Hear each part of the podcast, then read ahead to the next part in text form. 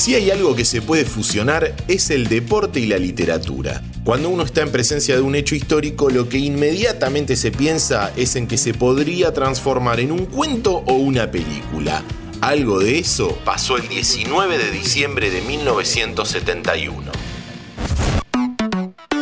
Kickoff. Hola, ¿cómo están? Mi nombre es Diego Celonca y les doy la bienvenida a un nuevo podcast de interés general en donde vamos a saber qué fue lo que motivó al inolvidable Roberto Fontana Rosa a escribir su cuento titulado 19 de diciembre de 1971.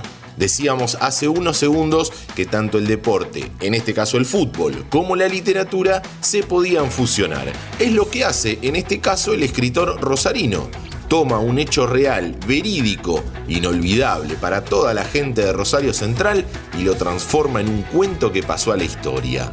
Lo verídico, lo real, fue algo así. 19 de diciembre de 1971. Ya muchos deben saber de qué estamos hablando, o por el conocimiento futbolístico o por el cuento formidable del negro Fontana Rosa. Así hablamos del Central News en la cancha de River y ese momento sin igual, ese momento que después por un sinfín de razones se convierte en una leyenda.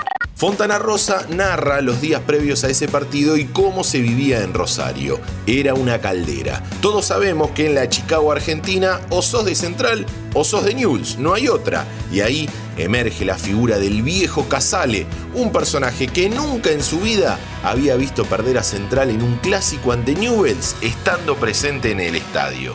Creo que era el cumpleaños del viejo Casale en un momento estaban todos hablando en el, cumpleaños y en un momento se escucha claramente un silencio y sobresale la voz del viejo Casale que dice, escúcheme, yo nunca que fui a la cancha a ver un clásico Central News, lo vi perder a Central. El partido en cuestión refiere a la semifinal del Campeonato Nacional de 1971. Newells terminó segundo en el grupo A detrás de Independiente y Rosario Central fue líder del B por encima de San Lorenzo. La semis enfrentó a los de Avellaneda con el Ciclón por un lado y a los dos rosarinos por el otro. El estadio de River fue la sede elegida para jugar el encuentro y finalizó 1 a 0 a favor de los canallas con un gol que pasó a la historia.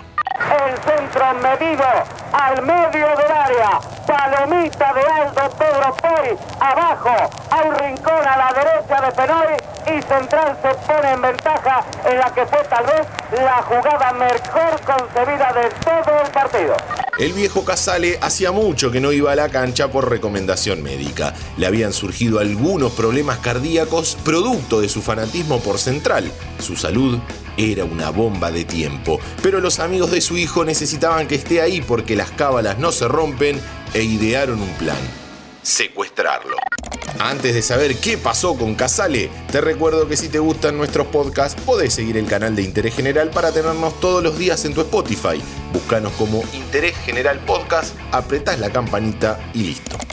El plan funcionó a la perfección y se lo llevaron hacia Buenos Aires. El texto relata las peripecias que pasó el viejo y lo feliz que estaba cuando Poi hizo el gol de Palomita. Y ni hablar cuando el árbitro Arturo Andrés Iturralde pitó el final. La postal de la felicidad. La cara de ese viejo era la postal de la felicidad que alguien me diga si lo vio llorar abrazado a todos como lo vi llorar yo a ese viejo que te puedo asegurar y te lo firmo que ese día fue para ese viejo el día más feliz de su vida, pero lejos. Pero los planes no salieron como se esperaba. Y cuando lo vi caerse al suelo como fulminado por un rayo porque quedó seco el pobre viejo, ¿sabés qué pensé enseguida? ¿Qué importa? ¿Qué más quería que morir así ese hombre? La voz de Alejandro Apo nos trajo el cuento de Fontana Rosa y esa mezcla de ficción y realidad que pueden tener el fútbol y la literatura. El 2 de diciembre de 2021, Adam Al-Seledari, entrenador del Al-Mahad de Alejandría en el ascenso egipcio, falleció tras festejar un gol de su equipo en el último minuto. Como el viejo Casale, aquel 19 de diciembre de 1971, su corazón no resistió tanta felicidad junta.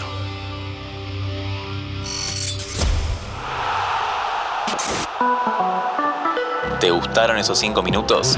Seguinos en Spotify, activa la campanita y escucha contenido nuevo todos los días.